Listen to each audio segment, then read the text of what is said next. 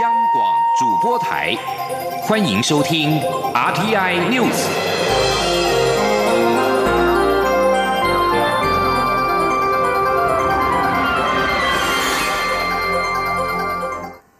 听众朋友您好，欢迎收听这节央广主播台提供给您的 RTI News，我是张顺祥。美国总统川普跟北韩的领导人金正恩预定二十七、二十八号在越南举行第二次的会谈。我外交部今天表示，乐见区域局势朝稳定和平的方向发展，台湾也有意愿贡献一己之力。至于台湾参与跨太平洋伙伴全面进步协定 （CPTPP） 的推动进度，外交部说，日本方面对我保持的开放与欢迎态度没有改变，但也建议台湾要跟其他的会员国展开协商。请记者王兆坤的采访报道。川金二会月底登场，外交部表示，台湾作为区域一员，对于相关各方稳定区域和平的努力都给予肯定。并乐见区域局势朝向和平稳定方向发展。亚太司副司长张君宇说：“更进一步的，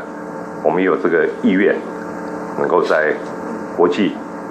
上面增加合作，为区域的和平稳定，那贡献我们台湾自己的一份的心力。”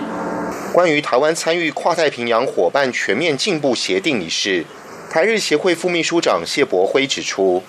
目前日方的说法是。欢迎符合自由开放的国际贸易规范的国家加入。不过，因为 CPTPP 是共视觉，希望我方洽请其他会员国协商。此外，台湾各地最近都在举办灯会活动。外交部表示，香川县知事冰田惠造来台出席桃园灯会开幕典礼，熊本县知事浦岛裕夫参加高雄的爱河灯会，高知县副知事岩武孝章。则会出席台湾灯会的开幕典礼。中央广播电台记者王兆坤台北采访报道。地法院明天十五号开议，行政院长苏贞昌将率内阁团队到立法院进行施政报告，并且接受施政总质询。苏奎今天在行政院会指示，机关首长除了重要公务出国、接待重要外宾或其他重大或紧急事务需要亲自处理之外，均应亲自出席。苏贞昌提醒部会首长，秉持简政便民的施政理念，对所负责的政策法案，一定要从人民需求的角度来思考，清楚向立委跟社会大众报告，政府为什么要这样做，可以解决什么问题。如果立委指出行政部门思考不周之处，更要积极的回应。苏贞昌说，立法院开议之后，行政团队所有的首长跟部会都是一个团队，阁员要一起努力，行政立法携手，让台湾更进步。酒驾肇事致死，人神共愤，朝野立委都相继推动修法，加重酒驾刑责。国民党立委沈智慧今天举行记者会，主张酒驾致死处无期徒刑，甚至是死刑。沈智慧并且说，立院早有严惩酒驾的相关修法版本，却躺在冷冻库许久，传出是法务部没有提对案而没办法排审。他呼吁紧速的完成修法，不要再阻挡。不过，法务部表示，立院没有排审，跟法务部没有关系。现在正研究朝故意杀人的方向处理，慎重考量，近期之内就会提出修法。记者刘玉秋的采访报道。面对酒驾致人于死的案件频传，朝野立委相继提案加重酒驾刑责，多名立委甚至主张酒驾致死应处无期徒刑或死刑。国民党立委选智慧十四号举行记者会，说明自己日前到台中殡仪馆探视。遭酒驾撞死的彭姓大学生的母亲答应对方未来要在立法院提出相关修法，针对酒驾或吸食毒品驾驶动力交通工具再犯肇事致人于死，增列死刑、无期徒刑等法定刑，也会另外提出修法，要求酒驾者车辆强制加装酒精锁。希望修法能在这个会期顺利三读。不过，沈志慧也说，针对加重严惩酒驾，立院也有其他提案修法，但躺在冷冻库，始终没有排入审查议程。而经他探寻结果，可能是法务部未提对案，才会一再延误审查。他呼吁法务部应尽速提出对应修法。啊，因为法务部对这样的一个法案的内容，可能都很有意见，所以我认为这个法务部或许。他就是幕后阻挠这种法案的那只黑手，我们希望他是或许，我们也希望连或许都没有，所以他要提出这个对案。沈智慧还批评法务部传出的修法方向是以酒精值每公升零点七五毫克作为区别酒驾杀人和一般公共危险罪的门槛，根本是不以事实结果论断，而是偏向过程证据，谬误到近似法匠。对此，保护部次长陈明堂受访时则表示，过去讨论相关修法时，社会对于提高酒驾刑责与刑法罪行相当理论是否冲突有不同意见，因此地委没有排审，这不该归责于法务部。有人认为是科与不科，有人认为说跟刑法理论有没有冲突，这个都有各种不同的看法。后来立委就没有提，没没有没有排审啊，法务部反对的问题呀。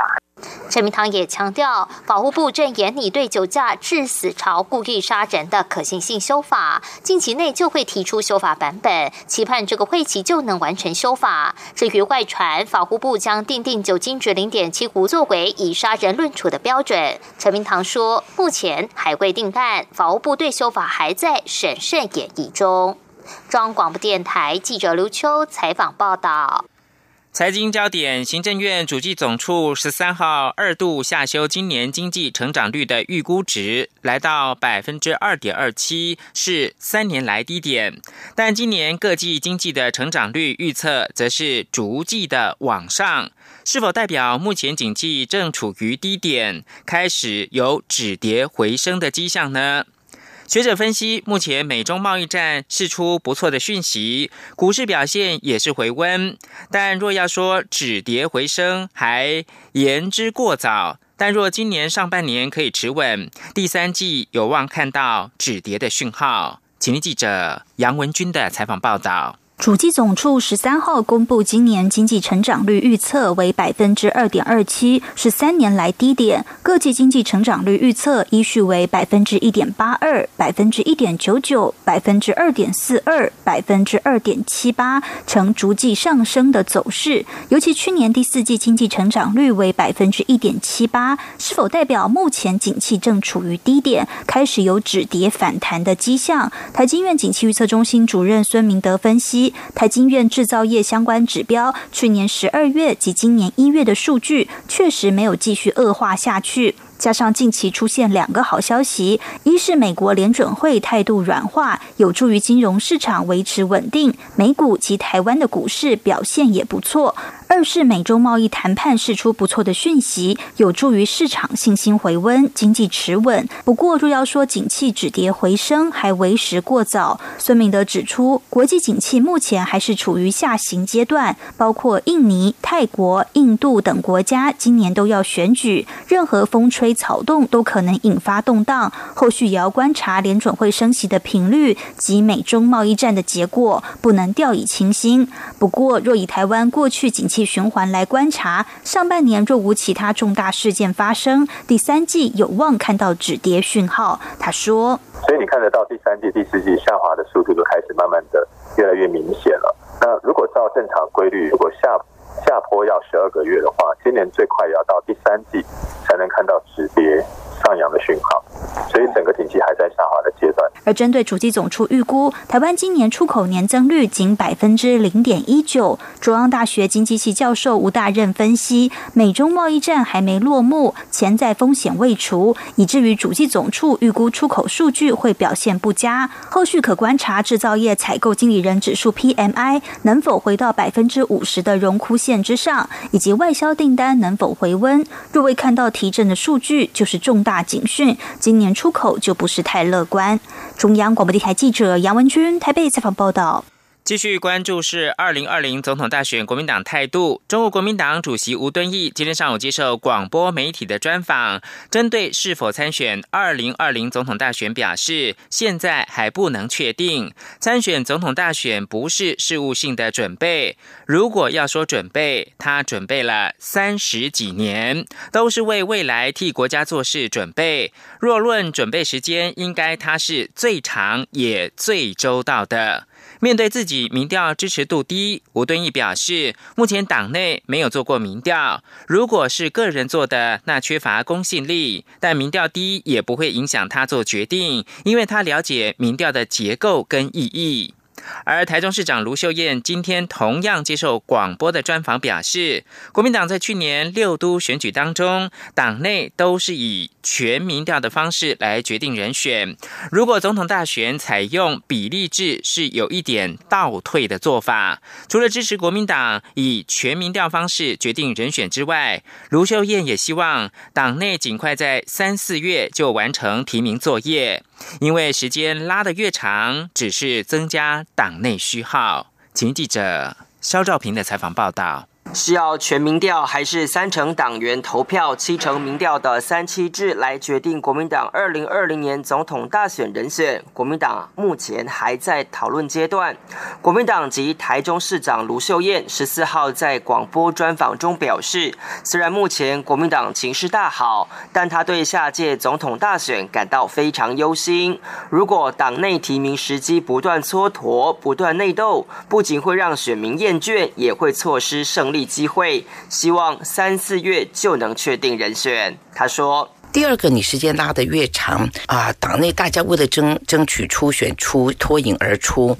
可能内斗的情形会更加的严重，不断的互相内耗。嗯，那这样的话也不是呃本党之福。嗯，由于卢秀燕在党内是经过全民调脱颖而出获得提名，因此。”对于总统大选的提名机制，他明白表示，如果再回到比例制模式，是有一点倒退的做法。他说：“退回去比例制的话，那我就觉得，呃，基本上有一点倒退。嗯，那大家要知道，尤其越大选举。”啊，你假如说呃个别的民意代表选举的话，可能还有一点比例制等等之类还还 OK，可是越大的选举，包括直辖市长的选举，包括总统大选，他都一定要放逐全民意。尽管党主席吴敦义、前总统马英九以及已经公开表态的前党主席朱立伦、前立法院长王金平是国民党台面人选，但有高人气的高雄市长韩国瑜其呼声也不小。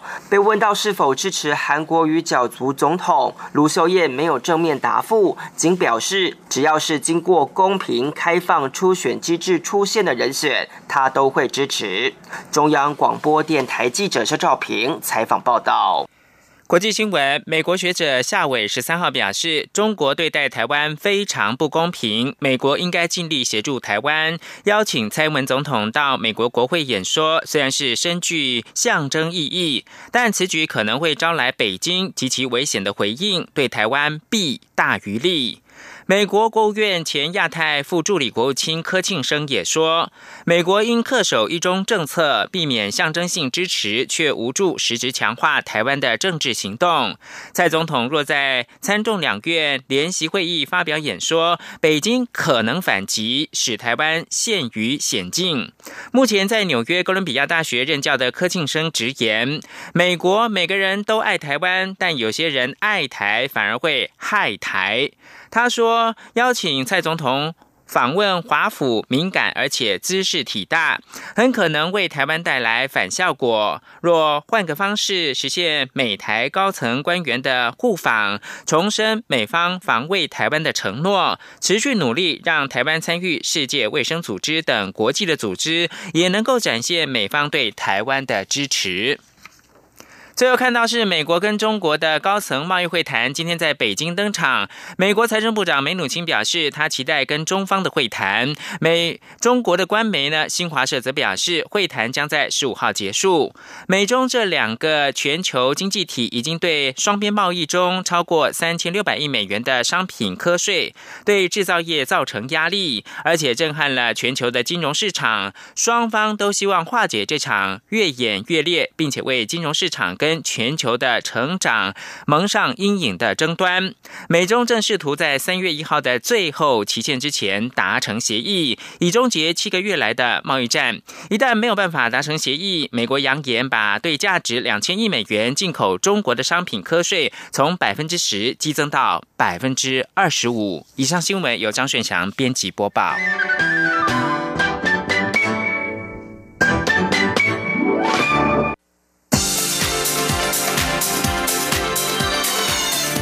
是中央广播电台台湾之音，欢迎继续收听新闻。欢迎继续收听新闻，我是陈怡君。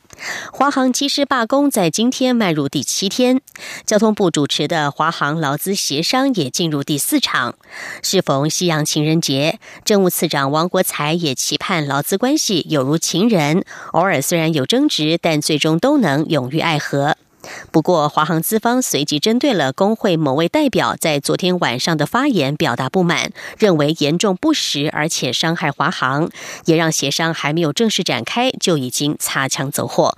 记者吴丽君的报道。桃园机师职业工会华航分会自大年初四罢工到十四号西洋情人节，已整整一个星期。由工会要求交通部主持的劳资协商也进入第四场，将就第三场尚未达成共识的第二项工会诉求——副驾驶声讯制度透明化，保障国籍机师工作权，持续进行协商。由于工会第二项诉求及接下来其他三项诉求都与劳动条件有关。因此，劳动部政务次长刘世豪也特别列席，协助劳资顺利协商。主持会议的交通部政次王国才则在会议开场时表示，期盼劳资关系有如情人，偶尔虽有争执，但最终都能永浴爱河。他说：“这个劳资关系也像情人的关系，我会有小吵架，甚至大吵架，但是最终互相爱着对方，永浴爱河。”哎，这是我今天的希望哈。不过，华航资方代表人力处副总陈康瑞随即指出，十三号晚间，一名机师陈伟浩在电视上对华航的指控不实，接连质疑陈教官是否为工会干部，其发言又是否代表工会立场。对此，工会理事长李信燕表示，该名机师确实是会员代表，至于其发言，只要符合工会活动，都应受工会。法保障。不过，陈康瑞仍谴责该名机师的发言以重伤华航，将保留法律追诉权。陈康瑞说：“我们这一位陈代表呢，他没有去查证所有的事实，而在公开的电子媒体上头这样子的污蔑公司。”造成公司在非安形象上非常严重的记害，所以呢，今天我不得不在这边呢，很严正的声明，对于陈代表他所有的言论责任，我们会保留所有的法律追诉的权利。随后，双方才在凝重的气氛下展开协商。不过，谈了将近一个钟头后，再度卡关，双方各自分头研商，直到十一点四十五分，双方才重启谈判。中央广播电台记者吴丽君在台北采访报道。华航机师工会罢工事件还没有落幕，台湾高等教育产业工会发起了学界联署，声援这次的罢工行动。目前有一百四十多名大专院校的学者响应。高教工会今天和这群学者共同发出声明，表示台湾是个劳资关系极为不平等的社会，大众应该正面看待劳工采取罢工手段，促成社会公益与改善劳动条件。记者郑祥云、陈国维的报道。华航机师工会在春节期间展开罢工行动，影响旅客权益，引发社会有正反不同的意见。高教工会为了呼吁各行各业落实劳资平等协商，近日邀集大专校院学者发起联署，来声援机师工会的罢工行动。如果不是因为他们罢工，那呃揭露他们长期的呃疲劳驾驶的现象，我们外界几乎很难以了解，说我们每天可能啊每年搭乘的华航啊会有这样的一个呃这个非安仍然有改善的空间哈。对于外界提出工会以后如果要罢工，应有预告期，有学者指出，这是劳资双方之间的事情，应该是要求国家花更多心思去保障劳动者的权益，平衡劳资双方地位。他去行使他的劳动三权的时候，他必须要兼顾第三人你我的利益的时候，请问这个国家、这个政府以及这个社会要给这群劳动者怎么样的对待、怎么样的资源、怎么样付出？今天的这个时候是一个弱势团结的时候，所以对于很多分化劳工的论述，大家一定要特别的小心跟注意，尤其是说这些机师是高薪者，那跟我无关。今天机师罢工，其实是代表台湾这么多一直没有劳动权利的劳工，在开一条路。所以，我们一定要支持他们。学者提醒，聪明的雇主必须要学会善用工会来让企业更进步。高教工会则呼吁社会各界不应该敌视罢工这件事情，而是要正面看待罢工可能带来的社会进步。中央广播电台记者郑祥云、陈国伟台北采访报道。监察委员王幼林、蔡崇义在今天公布了台大校长管中敏违法兼职案调查报告，列出其在担任公职以及任台大教师期间的兼职情形，并且认为管中敏是知法犯法，要求教育部督导台大确实依法行政。另外，调查报告也指出，管中敏疑似重复支领前往中国大陆西安讲学的日支生活费，将移请中研院厘清，并且依法处置。记者欧阳梦平的报道。台大校长管中敏因为在担任公职期间以匿名常态性的方式与一周刊写社论，在一月十五号遭到监察院弹劾后，监察院在十三号下午再审查通过监察委员王幼林、蔡崇义提出的调查报告。该报告中详列管中敏近十六年来担任公职及台大教授期间的兼职情形，包括在任职中研院期间，曾到政治大学、中央大学兼任讲座教授，并曾经在财团法人永源教育发展基金会兼职并领取报酬。在任教台大期间，也在政治大学、中央大学、国泰金控、永源基金会、一传媒、暨南大学、台经院、两岸企业家峰会等学校及团体兼职，都没有向服务机关申报核准。这些未申报兼职所得加总超过新台币一千八百万元。由于管中敏在中山大学兼职担任合聘教授时，曾经向中研院申报核准，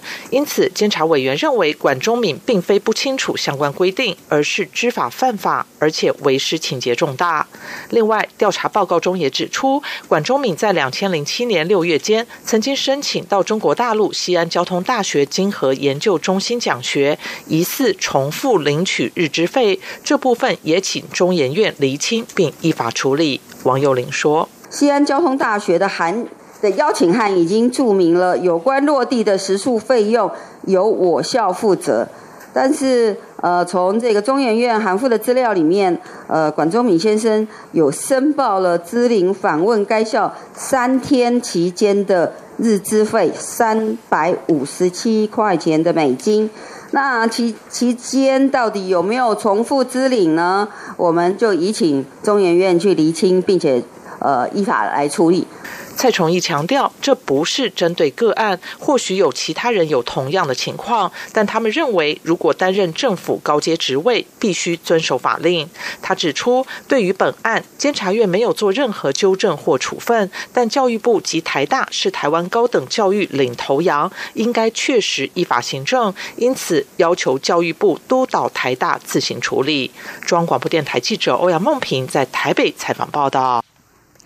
根据市场调查机构 IC Insights 的调查报告显示，台湾晶圆厂月产能达到四百一十二点六万片，约当八寸晶圆，占全球比重为百分之二十一点八，持续位居世界第一。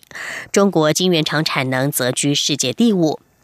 研调机构 IC Insights 指出，台湾晶圆厂产能规模在二零一五年登上了全球第一。二零一八年，台湾晶圆厂产能占全球比重达到百分之二十一点八，比二零一七年的二十一点三再攀升了零点五个百分点，并且持续居全球第一，略高于韩国的百分之二十一点三。而台积电、三星与 SK 海力士则是全球产能的前三大厂，并且分别在台湾与韩国占了相当大的比重。根据他们估计，台积电占台湾总产能的比重大约达百分之六十七，三星与 SK 海力士合计占韩国总产能比重更是高达百分之九十四。IC Insights 统计，日本晶圆厂月产能占全球比重大约百分之十六点八，位居第三。至于美国晶圆厂月产能居世界第四，而中国晶圆厂的月产能占全球比重为百分之十二点五，居第五名。这个比重比二零一七年的百分之十点八还要攀升一点七个百分点，也是增加最多的地区。关心体育方面的消息，二零二零东京奥运参赛资格赛已经要吹起号角了。世界棒垒总会十三号宣布，世界十二强赛预赛的分组，台湾与日本、委内瑞拉、波多黎各同一组，在台中洲际球场对战。世界棒垒总会在墨西哥市举办记者会，宣布今年十一月二号到十七号将举办十二强分组预赛，并且公布了分组名单。预赛分别在墨西哥、台湾与南韩三地举行，每组四队，争取前两名前进在日本六强复赛及决赛。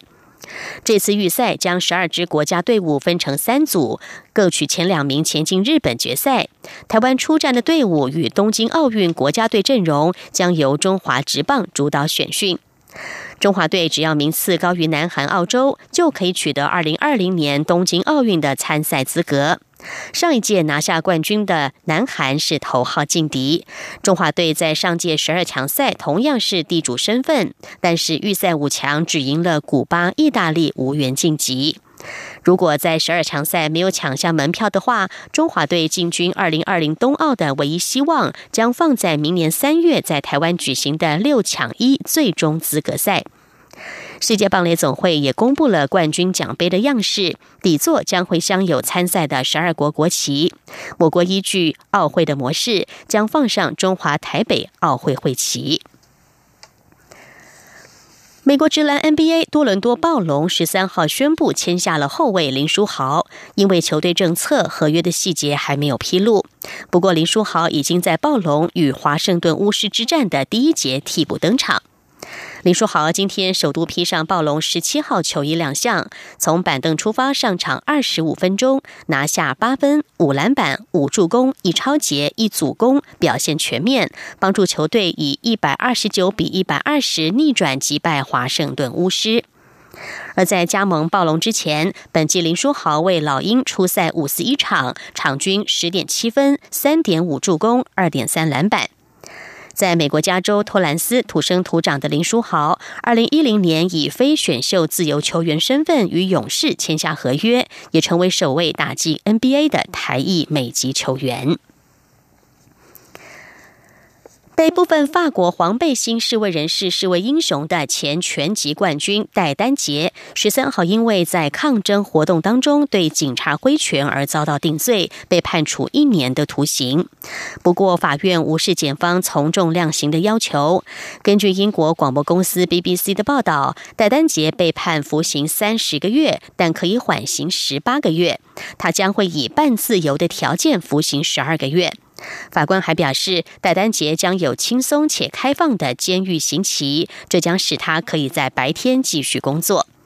三十七岁的戴丹杰是法国前国家轻重量级拳击冠军，身高一百九十公分的戴丹杰，上个月五号在巴黎的示威活动当中被拍到殴打一名远警，并且将另外一名远警踢倒在地。他在两天之后自首，被拘留至今。戴丹杰殴打警察事件引发广泛的愤怒，政府说这是自去年十一月开始的黄背心抗议以来暴力事件的主要例子。不过，部分的法国人却认为戴丹杰敢于挑战警方，把他视为英雄。新闻最后来关心，生物学家在非洲的肯亚罕见的拍摄到了神秘的黑豹披着油亮毛色潇洒漫步的身影。这是自从一九零九年以来首度在非洲拍到黑豹的影像，而且地点很凑巧的，距离漫威电影《黑豹》的虚构国度瓦干达非常接近。美国有线电视新闻网报道，加州圣地亚哥动物园的科学家皮福德表示，他们能够捕捉到的黑豹画面纯粹是好运。皮福德说，母黑豹毛色漆黑是因为黑化症所导致，这是一种产生过多色素的基因突变，是白化症的相反。而虽然黑豹的毛色看来是全黑的，但是在夜晚的红外线影像拍摄之下，仍然可以见到毛色中的斑纹。以上 T I News 由陈怡君编辑播报，谢谢收听。更多的新闻，欢迎您上央广的网站点选收听收看。我们的网址是 triple w 点 r t i 点 o r g 点 t w。这里是中央广播电台台湾之音。